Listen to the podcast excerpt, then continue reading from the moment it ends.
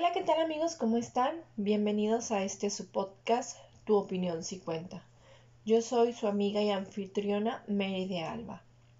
El día de hoy no hay introducción con música, no hay introducción donde yo diga estoy contenta, estoy feliz de realizar este episodio. No lo estoy, porque el día de hoy hay tristeza, hay impotencia, hay dolor, hay coraje, porque no puede ser posible que vivir en México siendo una mujer sea considerado un privilegio. Tan solo el hecho de tener vida.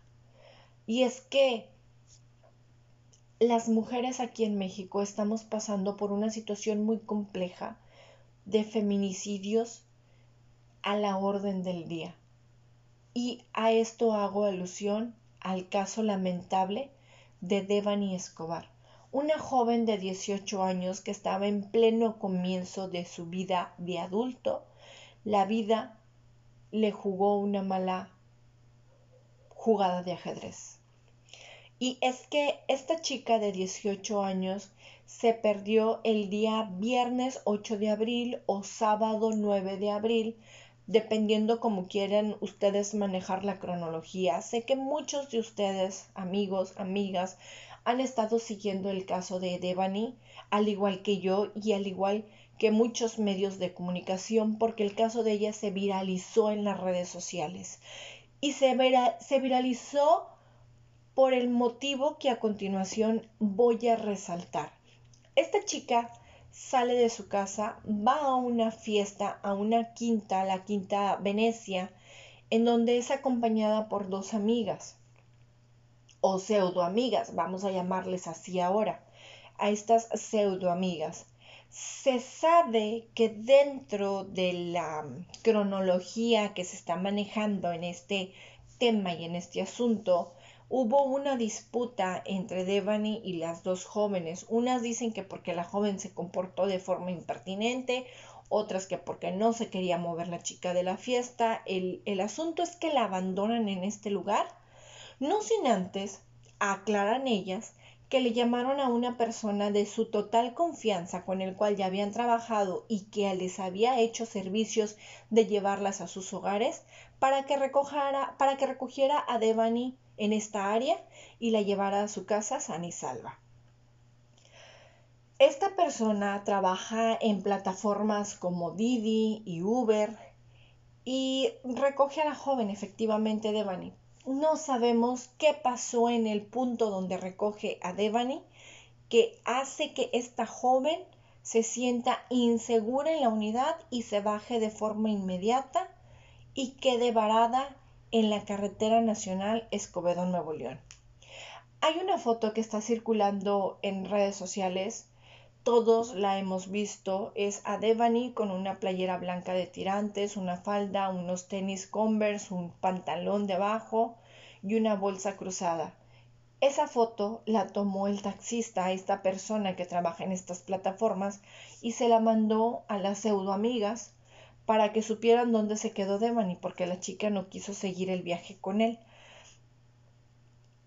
Fue la última vez que se supo que Devani estaba con vida a través de estas fotos que el hombre le manda a sus amigas. Hago la aclaración que el servicio que esta persona iba a dar a Devani no era a través de las plataformas de Didi Uber, sino que lo estaba haciendo por cuenta propia, fuera de las plataformas, sin llevar una bitácora y un récord donde estuviera registrado todo el servicio que se le estaba otorgando. Esta foto hizo que se detonara la desaparición de Devani y se empezó a hacer una búsqueda por familiares, por amigos, por activistas, por gente que quiso apoyar para encontrar a esta joven con vida. En la zona cercana a donde se le tomó la foto, en las zonas aledañas a donde estaba la quinta o donde está ubicada la quinta Venecia, sobre la carretera, sobre predios alrededor, lugares baldíos, zonas eh, alejadas, para saber si el cuerpo de esta chica no estaba allí, no había sido arrojado, no había sido sepultado o alguna cosa por el estilo. El punto es que en esta carretera, amigos, en donde se dejó a Devani o se le vio por última vez con vida, hay varios establecimientos, hay cafeterías, hay restaurantes, hay moteles, hay eh, autotransportes, camiones de carga, de trailers, entradas y salidas. Estamos hablando de una avenida transitable de vehículos grandes y pesados porque es la carretera nacional, ¿no? De Escobedo, Nuevo León. Es importante mencionar que en toda esa área se hizo búsquedas o barridas, como se le llaman o como llaman las autoridades a estos acontecimientos o a estos actos, en donde se recorrieron predios, solares, eh, áreas para determinar y verificar que no estuviera el cuerpo de Devani en alguno de estos sitios. Se abrieron alcantarillas, se trajeron expertos en buceo, estuvieron los de juntas de aguas y drenajes checando todo y no, no se encontraba a Devani por ningún lado. Hubo momentos en, los que la línea de investigación eh, mandaban a, investigar un departamento en Monterrey, en la ciudad de Monterrey, que apuntaba que probablemente ahí tenían a Devani y no, tampoco estaba ahí, sino que pasaban los días, pasaban los días, y hacía la búsqueda, no se sabía absolutamente nada de ella hasta el día 21 de abril. Estamos hablando que desde que desapareció hasta el 21 de abril recorrieron o acontecieron 12, 13 días de la búsqueda de esta joven. Y ese día se da el informe de que se encuentra o hay una alarma de un olor fétido saliendo del hotel, o de perdón, no es un hotel, es un motel del motel Nueva Castilla se hace el llamado a las autoridades pertinentes porque se percibe un olor fétido a putrefacción y acuden las autoridades. Efectivamente, en esa área hay un cuerpo en una de las cisternas y se cree que presuntamente sea Devani. Aquí es donde empieza el martirio para los padres. Ya no solo era saber que esa zona ya se había revisado, sino es saber que se había permitido la entrada a las autoridades a este hotel, que se había buscado, que se habían traído perros especializados para encontrar a kilómetros de distancia o percibir a metros de distancia el olor de la persona y no se encontró. Efectivamente, el día de hoy, el día, bueno, al cierre de este episodio, el día 22 de abril a las 8 pm, el fiscal general de justicia del estado de Nuevo León, el licenciado Gustavo Adolfo Gutiérrez, Guerrero Gutiérrez, perdón, confirma que el cuerpo encontrado en, el, en la cisterna del Hotel Nueva, Villa, Nueva Castilla es efectivamente el cuerpo de la joven Devani de 18 años, que en base a los a las pruebas científicas que por ende tienen que hacer como peritaje, se confirma que ella falleció por un, una contusión craneal. Esto indica que tuvo un fuerte golpe en la cabeza que le arrebató la vida a la joven. Es aquí donde entra el coraje. Es aquí donde entra el sentimiento de impotencia, no solamente como madre, sino como mujer y como ciudadano porque las autoridades y los medios de comunicación, y lo digo abiertamente así, los medios de comunicación nos quieren vender una historia prefabricada, una historia de no creerse. Nos quieren hacer creer que Devani, por error, caminó y cayó en la cisterna pegándose en la cabeza lo que le está ocasionando la muerte. ¿Cómo es posible que crean que nosotros nos vamos a tragar literalmente el cuento de que Devani cayó por error a la cisterna y que eso fue lo que le causó la muerte? Cuando hemos visto las imágenes eh, a través de las redes sociales, de los enlaces, de los en vivos que se han hecho, el hotel tiene una barda muy alta y el, la cisterna está dentro del terreno del hotel no fuera del terreno. O sea, es ilógico. Además, el hotel, el motel tiene cámaras de vigilancia, obviamente deberían haberse percatado si alguien entraba caminando y debieron haberla visto si es que eso pasó como las autoridades lo dicen. Obviamente sabemos que no fue así, porque si ya se había barrido ese lugar, ya se había investigado, ya se había buscado de forma concienzuda el cuerpo y no se había encontrado, nos hacen creer y sabemos perfectamente que el cuerpo de Devani Escobar fue plantado en ese lugar. Porque tan solo hay que pensar y ser de mente abierta y utilizar la lógica, amigos, quienes vivimos en México sabemos el calor que se vive en la zona norte de México, en, en el noroeste del país. Yo vivo en la zona noroeste, y estoy a cuatro horas de Nuevo León, cuatro horas de Monterrey para ser exacta. Este, y sabemos que el clima que se vive aquí en Matamoros es igual exactamente, prácticamente al de Monterrey. Es un calor sumamente fuerte y sofocante.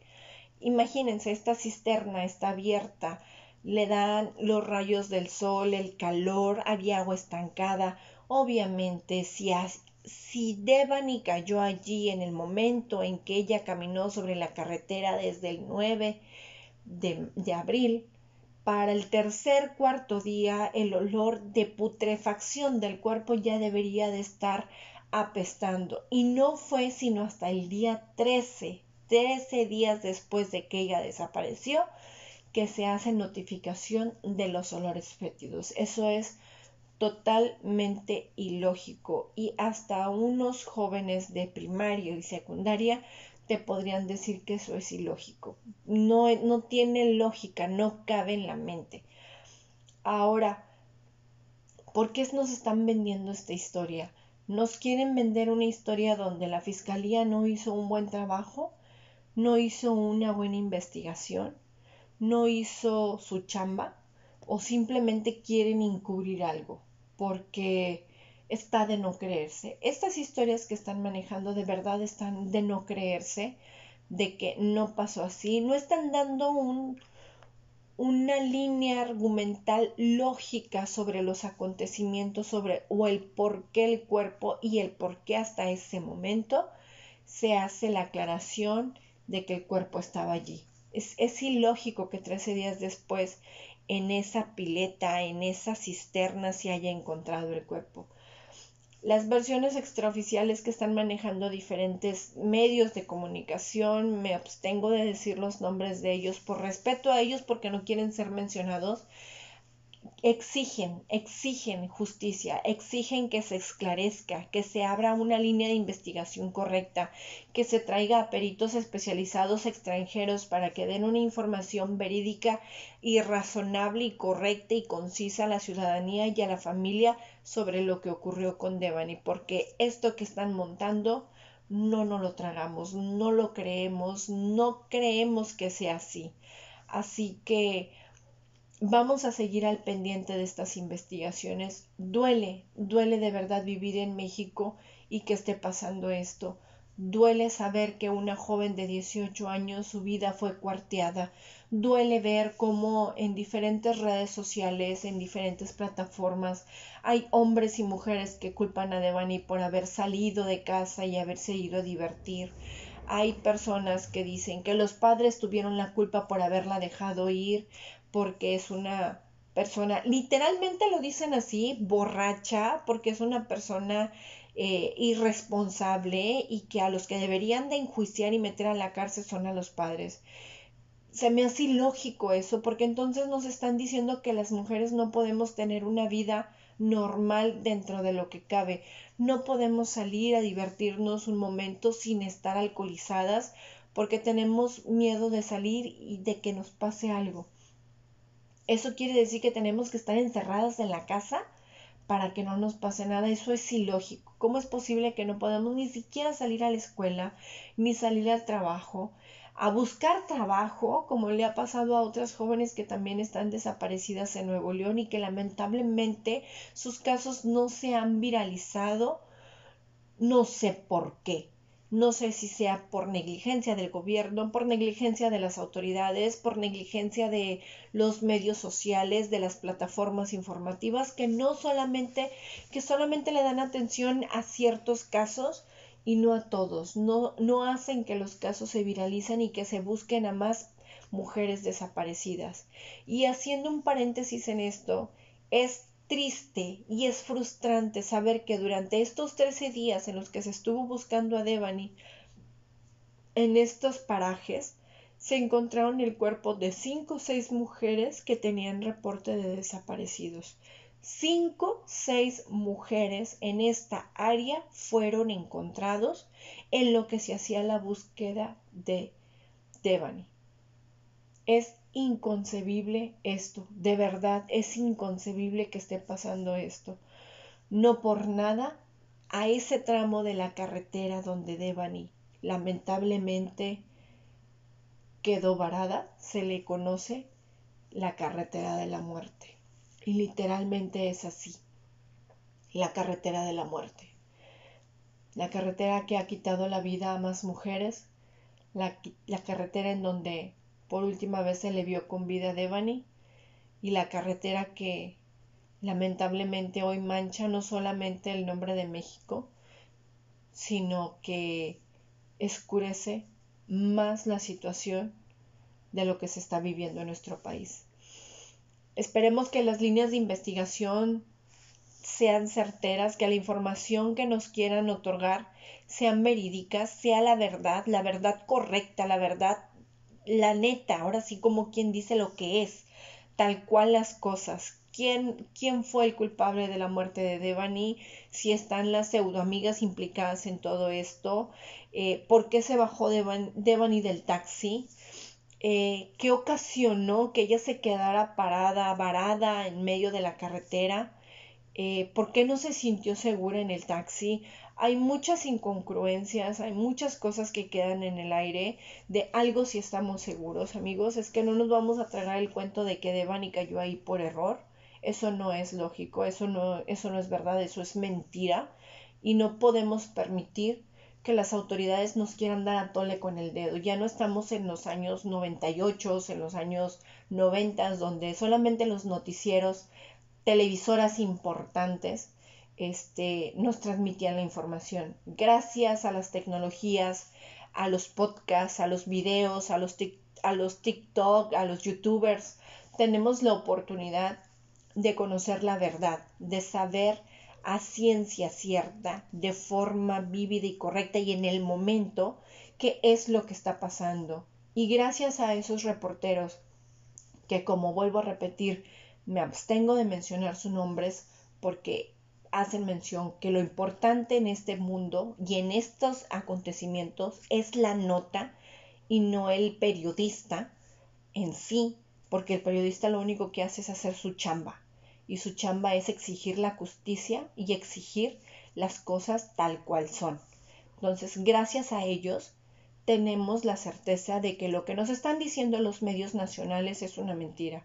Así que a trabajar fiscalía y nosotras nosotros estar pendiente de la continuidad de este caso, que no se le dé un carpetazo, seguir luchando, seguir buscando la información verdadera de todo esto y que por favor se nos esclarezca la situación de Devani.